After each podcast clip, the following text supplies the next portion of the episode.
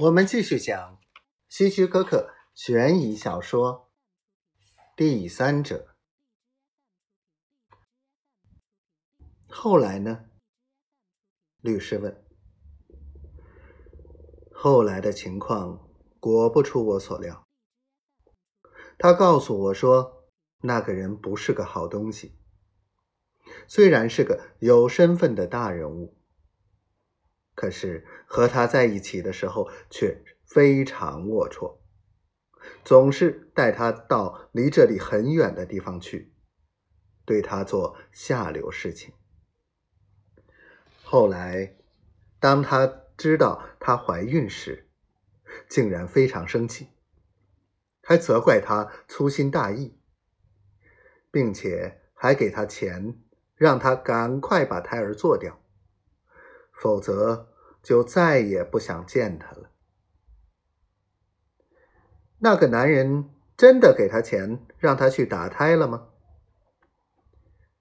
是的，他说就在他告诉那个男人自己怀孕的同一时刻、同一地点给的。当时是给了五百元。这一切都是他亲口告诉你的吗？是的。再后来呢？后来，他不知道该怎么办，既想和那个男人保持这种关系，但同时又很伤心，也很生气。当时我建议他去找一下神父，可是他不愿意，却问我对这个胎儿该怎么办。他这是。把我当成了精神上的顾问，那你都对他说了些什么？我对他说：“如果这次打掉了孩子，可能以后永远也无法生育了。到那时候，他会懊悔万分的。”我告诉他，也可以把孩子生下来。那么，他生命中就第一次真正有一个可以爱的人了。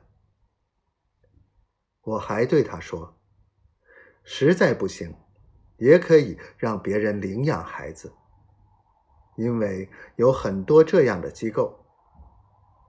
这样一来，既可以减轻他的负担，又可以不必因自己剥夺了孩子的生命而感到内疚。”